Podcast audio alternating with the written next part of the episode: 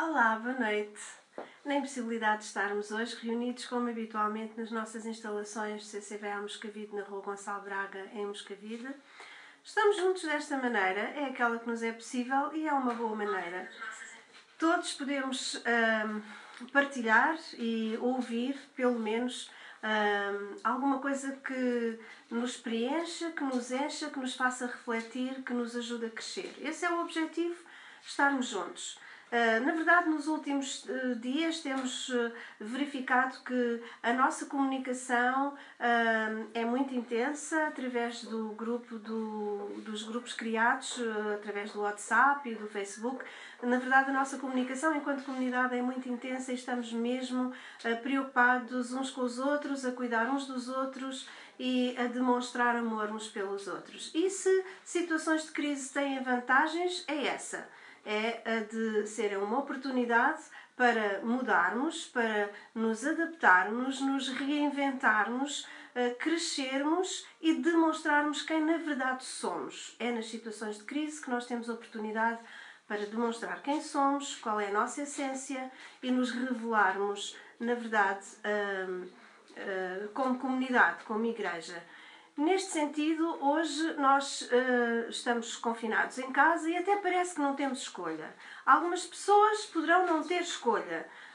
Em, diferentes, em, diferentes circunstâncias da vida, poderão não ter escolha, estarem presas em situações que sentem que não têm opções. Mas na verdade, aquilo que hoje, eh, como anunciei, gostaria de, de, vos propor é que todos temos escolha. Aparentemente, estamos em casa porque não temos escolha, porque temos que estar em casa, porque um vírus nos obriga a estar em casa. Mas na verdade, nós temos escolha, porque se não temos escolha sobre as circunstâncias, temos escolha sobre a forma como nós lidamos e como nós olhamos para as circunstâncias. Temos sempre escolha sobre a atitude que nós temos um, em relação às circunstâncias. Então, o tema de hoje que nós iremos nestes breves minutos aqui refletir é exatamente este: nós temos escolha. Em 2 Timóteo 1, 7, Paulo escreve, esta é a sua última carta, eventualmente a última carta que Paulo escreveu, escreveu na prisão e escreveu para um jovem muito especial o jovem Timóteo. Timóteo era como que um filho do coração, por assim dizer, era, era um filho espiritual. Ele seria o pai na fé eh, de Timóteo. Um, poderíamos dizer que ele era o tutor de Timóteo, o discipulador de Timóteo. E tinha-lhe, portanto, um carinho bastante especial. E ele escreve para Timóteo que, na altura, esta é já a segunda carta, e na altura Timóteo era pastor na igreja de Éfeso, e ele escreve para. O que aconteceu com, com, com Paulo foi que ele tentou estimular Timóteo na fé Uh, e também uh, no exercício do seu ministério. O ministério representa desafios. Hoje representa desafios, uh, por exemplo, desafios de nos adaptarmos neste momento, a conseguir realizar um ministério da mesma maneira, não presencialmente, mas com a mesma força, com o mesmo empenho. E na altura, o ministério de, de Timóteo também tinha muitos desafios, já porque ele era um jovem. Um, então, uh, Paulo exorta-o de várias maneiras, de várias formas, a ser firme, a permanecer naquilo que ele tinha aprendido, naquilo que ele tinha sido estimulado a ser. E há um, um versículo em 2 Timóteo 1, 7, o versículo 7 diz que o Espírito que Deus nos deu não é de medo, mas é de coragem, de amor e de bom senso. Eu gosto desta versão, existem outras versões, mas esta da Bíblia para Todos hum, hum, diz hum, que não é, não é um espírito de medo, mas sim de coragem, de amor e de bom senso. Outras versões dizem que é um espírito uh, de uh, não é de medo, mas de, de, de, amor, de, de coragem e de mente sã. Outros dizem de equilíbrio. Eu gosto muito desta expressão de bom senso. E acho que nos tempos que nós estamos a viver, a expressão bom senso faz todo o sentido. Porque é com bom senso que nós somos capazes de guardar a nossa vida, de preservar a nossa vida e de ajudar os outros. É preciso bom senso. Bom senso equivale a sabedoria, bom senso. Então, o espírito que Deus nos deu não é de medo, mas sim de coragem, amor e bom senso. Eh, primeira, eh, segunda de Timóteo 1:7. Em primeiro lugar, há alguma coisa aqui que nós temos que observar nesta declaração de Paulo. Em primeiro lugar, nós temos um espírito, o espírito que Deus nos deu. Logo, temos um espírito. Esta primeira parte da afirmação de Paulo assegura, portanto, que existe em nós um espírito. E não só. Diz que este espírito veio de Deus. Ah, nós temos um sopro de vida, um espírito de vida. Veio de Deus. Foi Deus quem deu o Espírito que Deus nos deu. Portanto, é sobrenatural. Ou seja, em nós existe um Espírito que pode ligar-se a Deus, que pode ouvir a voz de Deus. E esta capacidade de se sintonizar com o que Ele diz, o que Ele diz, de apreender o que Ele diz, é aquilo que nos dá também a capacidade de viver sem medo, com coragem e com bom senso. Então, esta capacidade de estar em sintonia, em sintonia com o que Deus diz é o garante da qualidade da vivência, da coragem por oposição ao medo, do amor por oposição à indiferença ou ódio, e do bom senso por oposição ao desequilíbrio e desnorte. O medo é um vírus talvez ainda maior do que aquele que neste momento estamos a combater. O medo é um vírus que atravessa séculos, gerações e prende pessoas. Muitas pessoas ficam presas por causa do medo, mas Deus não nos deu um espírito de medo. O oposto do medo é a coragem. E Deus deu-nos um espírito de coragem, um espírito de ousadia, um espírito de força. Não de fraqueza, mas de força. Então, nós somos fortes, não somos fracos. Nós somos capazes, não somos incapazes. Esse é o espírito que nós temos. É a vida que nós temos. Foi alguma coisa que Deus soprou em nós. É do Espírito de Deus que vem. E Deus é forte. Aliás, maior é aquele que está em nós do que aquele que está no mundo. Ele prometeu que estaria connosco todos os dias e que nunca estaríamos sós. Portanto, qualquer coisa que nós enfrentemos na vida, enfrentamos, enfrentamos sempre com a positividade de que nós temos o Espírito de Deus, a confiança e a fé de que o Espírito de Deus em nós nos dá a força para vencer todas as batalhas. Esse espírito de coragem, esse espírito de amor por oposição à indiferença. Sabem que muitas vezes o oposto do amor não é o ódio, é realmente a indiferença, a apatia, mas nós não temos um espírito de indiferença. Nós não podemos ficar indiferentes àquilo que se passa ao nosso redor, não podemos ficar indiferentes às necessidades das pessoas que estão próximas de nós, muito menos ficar indiferentes àqueles que estão dentro da nossa própria casa. Nós não podemos ficar indiferentes. Nós temos um espírito de amor. Um espírito de amor é um espírito que faz a diferença. Não é indiferente, faz a diferença. Age, é proativo. Não é passivo, é proativo Está sempre na busca de alcançar, na busca de dar, de dar-se ao outro. O amor é assim. É aquele que dá mais do que recebe. De bom senso, por oposição ao desequilíbrio ou ao desnorte. Na uma outra versão que, um, em vez de bom senso, tem a expressão equilíbrio, Aqui pode ser exatamente o oposto de equilíbrio, é desequilíbrio.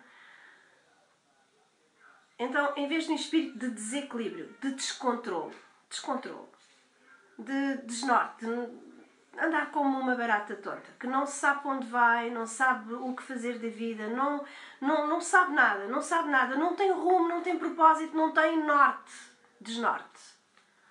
Perdidos na vida.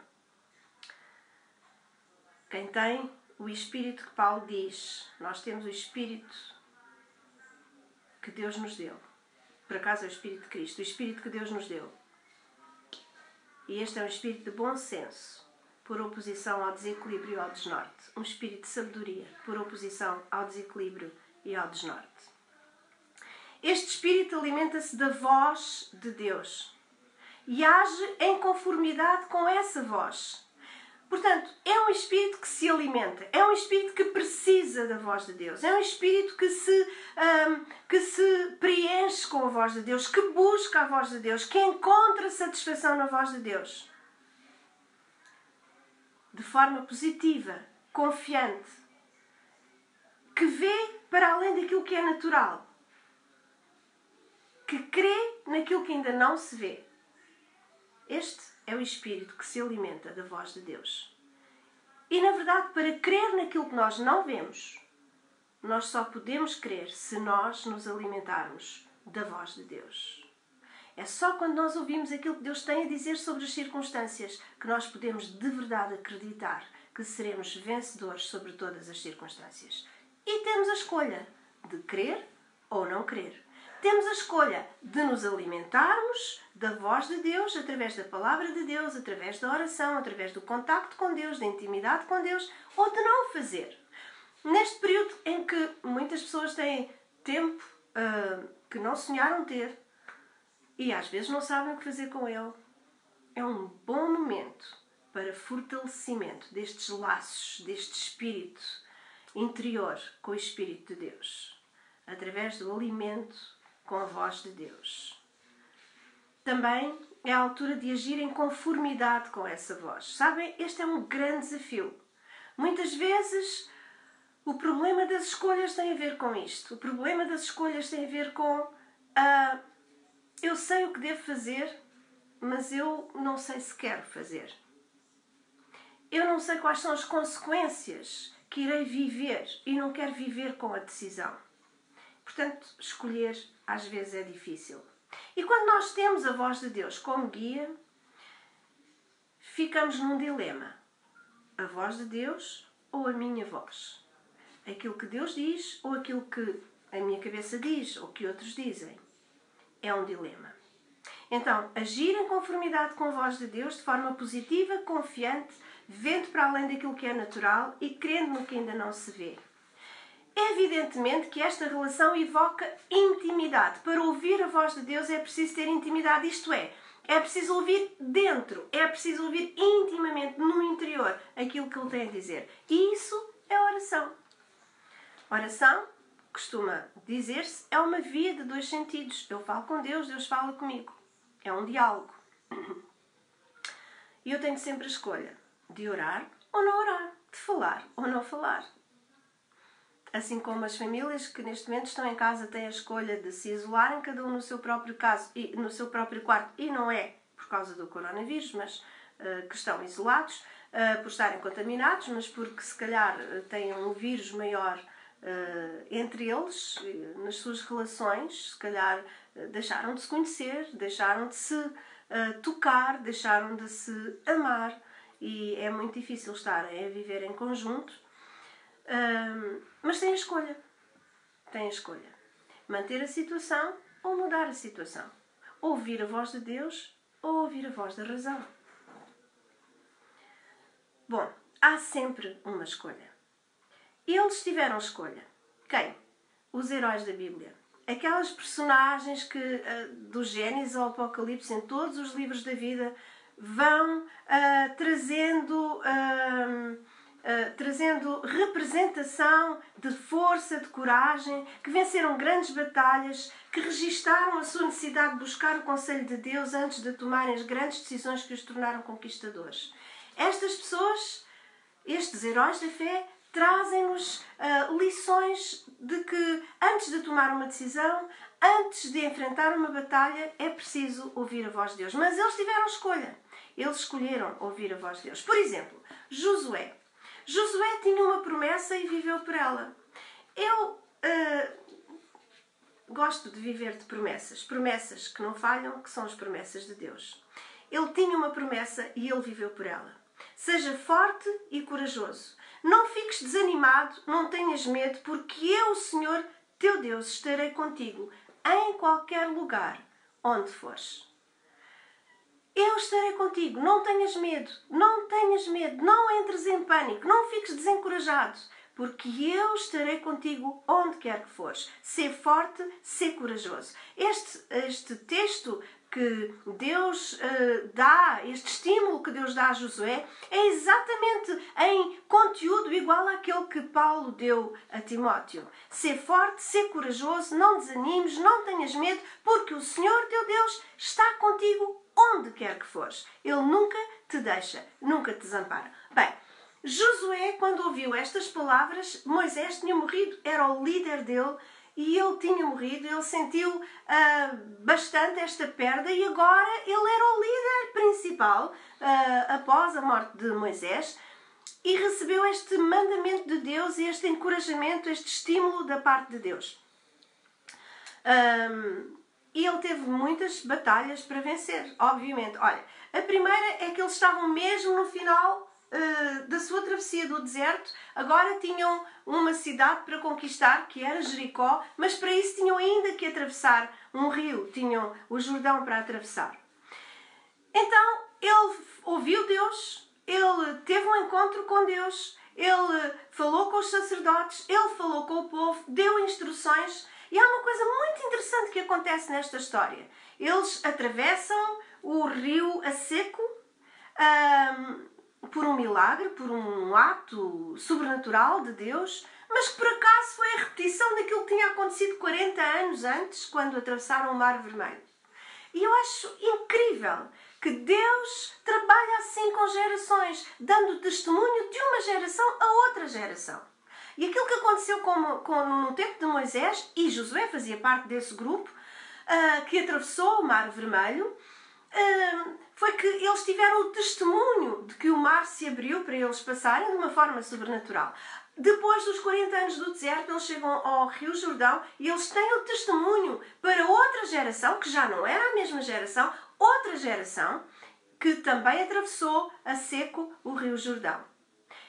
E do fundo do Rio Jordão, por ordem de Josué, retiraram 12 pedras para construir um monumento, um memorial, para que as outras gerações ouvissem o testemunho que tinha sido uh, ah, vivido, da experiência vivida por aquela geração. Então, de uma geração para outra geração que já tivera aquele testemunho de vivência sobrenatural e é tão bom quando nós podemos transmitir as vivências sobrenaturais, as experiências com Deus de uma geração para a outra geração e Deus está sempre a agir em cada geração de, de, em, em prol de, de, projetos maiores, em prol de, de objetivos grandes, adequados ao seu mundo, com grandes vitórias, grandes batalhas, mas grandes vitórias e sempre com a voz de Deus, o comando de Deus, a direção de Deus, a proteção de Deus e o caminho de Deus.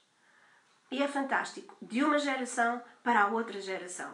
Aquilo que a geração de Moisés viveu, a geração de Josué viveu, a geração uh, que foi liderada por Josué viveu e iria ser feito um memorial para que gerações futuras pudessem conhecer aquele testemunho daquelas gerações. Então, um monte de pedras um mar seco, um rio seco, um monte de pedras. Coisas simples, parecem simples, singulares, mas que atestam a grandeza, o poder, a vontade de Deus, a magnificência de Deus, o sobrenatural de Deus, que age e intervém no natural dos homens. O sobrenatural de Deus intervém no natural dos homens. Nesta altura também, ainda antes de entrar em Jericó, houve outra coisa que aconteceu extraordinária. Durante aqueles anos todos de deserto, o povo teve maná todos os dias. Todos os dias eles tinham pão fresquinho à porta da tenda.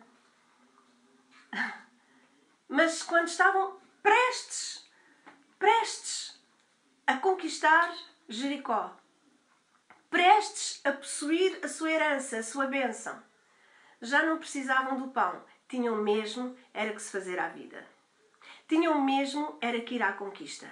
E por isso o maná cessou. Um dia simplesmente não apareceu. Fantástico.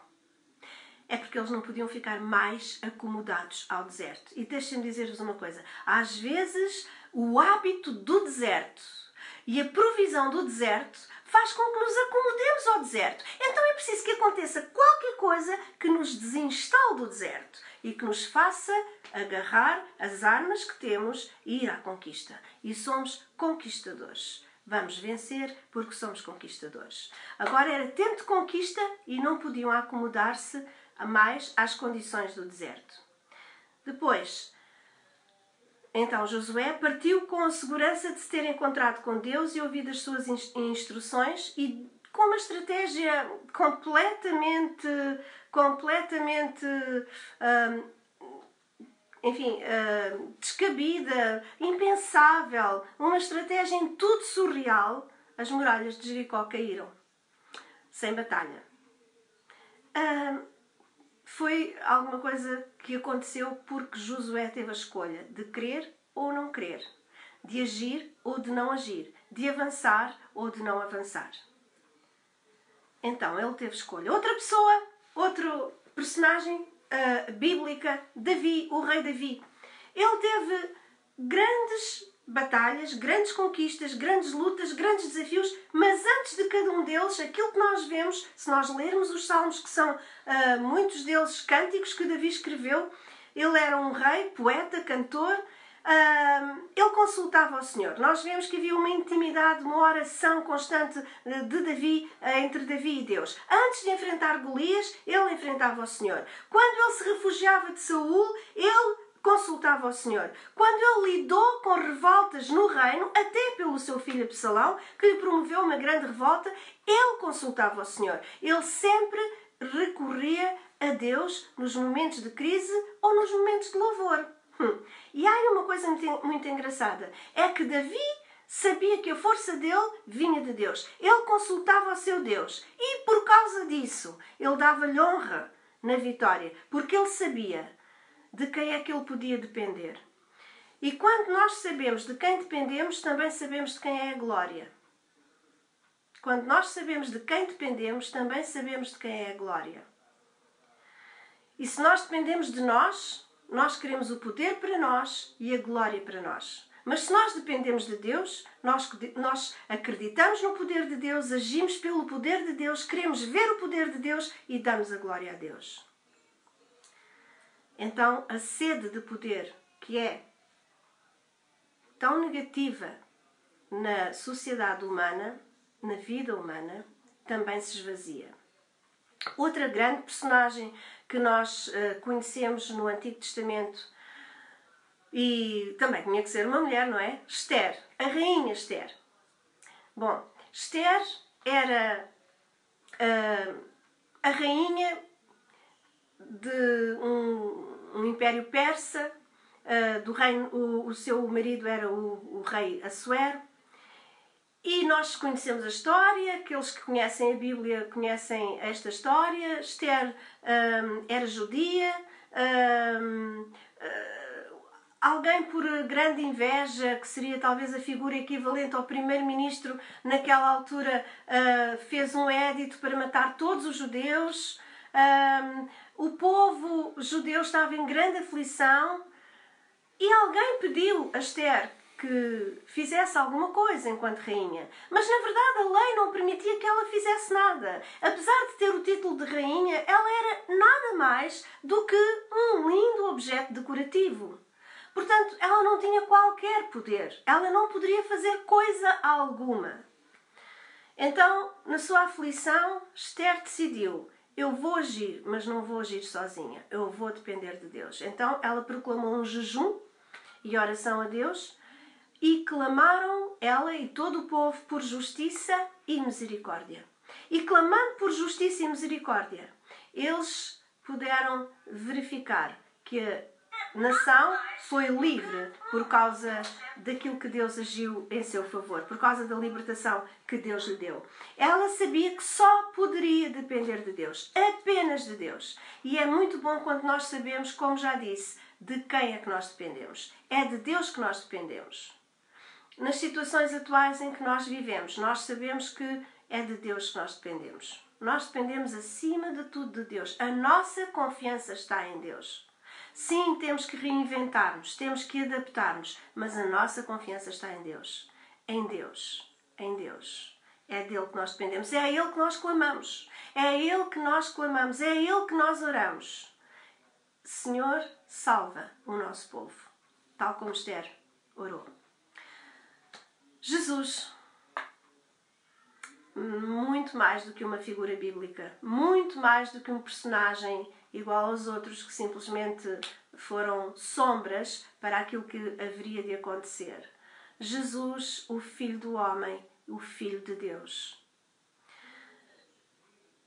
Jesus, antes de escolher os seus discípulos, antes de enfrentar a cruz, Jesus passou tempo com Deus em oração. Também foi uma escolha. Ele sabia que a gestão de tudo aquilo que iria acontecer enquanto homem, ele tinha todas as suas emoções. E ele sabia que ele só poderia depender da capacidade de render a sua, humanidade a Deus. Por isso ele disse: Não se faça a minha vontade, mas a tua vontade. Render a humanidade a Deus. A gestão de tudo aquilo que iria acontecer dependia da capacidade dele render a sua humanidade a Deus. E nos tempos que nós vivemos, que nós consigamos aprender esta grande lição que Deus uh, nos deu através de Jesus. Render a humanidade a Deus. Entregar a humanidade a Deus. As dúvidas, as fraquezas, os temores, render a Deus, entregar a Deus e dizer: Não se faça a minha, mas a tua vontade. E sabemos que a vontade dele é sempre boa. Em momentos de decisão, nós precisamos ouvir e acolher a voz de Deus no nosso espírito e render a nossa humanidade. A nossa fragilidade. A nossa fragilidade é tantas vezes assombrada por temores, por ódios, por loucuras, mas temos escolha. Em momentos de aflição, precisamos recorrer a Ele, porque é nele que nós encontramos refúgio e descanso. O mesmo apóstolo Paulo, na primeira carta a Timóteo, no, logo no primeiro verso, diz que Jesus Cristo é a nossa esperança. De facto, Ele é a nossa esperança. É nele que nós encontramos refúgio e descanso. E como Davi cantou uh, o rei de que falámos, como ele cantou no Salmo 23, que muitos cristãos conhecem uh, de trás para a frente. Ainda que eu andasse pelo vale da sombra da morte, isto é, ainda que eu andasse por aquilo que é a representação, a sombra é a representação de algo. Uma sombra não é o algo, é a representação, é a ameaça, é aquilo que representa algo. Ainda que eu andasse pelo vale da sombra da morte, não temerei, mas confiarei. Não temerei, mas confiarei porque eu sei que tu estás comigo. Guias-me e proteges-me no vale. E esta é uma declaração de fé que os cristãos de hoje precisam de fazer e precisam de transmitir. Enquanto cristãos, nós precisamos de transmitir esperança. Cristo é a nossa esperança. Nós precisamos transmitir esperança na nossa família, na nossa comunidade, nas pessoas com quem nós contactamos, seja pelo telefone, seja pelo Facebook. Aquilo que nós escrevemos tem que ser mensagens de esperança, tem que ser mensagens de fé, tem que ser mensagens onde nós partilhamos este amor de Cristo, esta voz de Cristo, porque aquilo que Cristo está a dizer é uma voz de amor, aquilo que Deus está a dizer é uma mensagem de amor. Sim, vamos reinventar-nos. Sim, vamos ser diferentes. Eu acredito que o mundo não vai ser igual. Eu acredito que vamos mesmo ser diferentes. Mas mais, acredito que vamos ser melhores. Acredito que vamos ser melhores. E teremos um mundo melhor. Não temerei, mas confiarei. Ainda que eu ande pela ameaça, pelo vale o vale é alguma coisa sombria, é diferente da montanha, onde podem correr ventos frios, gélidos. Ainda que eu ande pelo vale da sombra da morte, da ameaça da morte, não temerei, mas confiarei, porque sei que tu estás comigo. Guias-me e proteges-me no vale. Que grande mensagem de esperança que nós temos para dar. Em momentos de conquista, precisamos confiar na Sua sabedoria, que sempre nos conduz à vitória. Mesmo que as estratégias sejam completamente inusadas e incomuns, como foram as estratégias que deitaram os muros da cidade de Jericó abaixo pela mão de Josué. Estratégias inusadas, estratégias incomuns, sejam quais forem, nós precisamos de conquista e de vitória. Nós temos escolha. Nos tempos que vivemos, nós somos desafiados. Sim, somos desafiados, em primeiro lugar, a depender de Deus. É verdade, é porque não há muito mais por onde depender. Então, nós somos mesmo desafiados a depender de Deus e a crescer no conhecimento de quem Ele é e de como soa a sua voz. Porque é preciso conhecer como soa a sua voz. Como Jesus diz em João 10, os, as ovelhas conhecem a voz do pastor. É uma figura que para os israelitas fazia sentido, porque dedicavam-se bastante à pastorícia. As ovelhas conhecem a voz do seu pastor. Hoje poderíamos dizer que os filhos conhecem a voz dos seus pais. Poderíamos dizer que um, os maridos conhecem a voz das suas esposas. Bem, alguns também já não conhecem, já não falam há muito tempo. Agora estão a aprender a conhecer.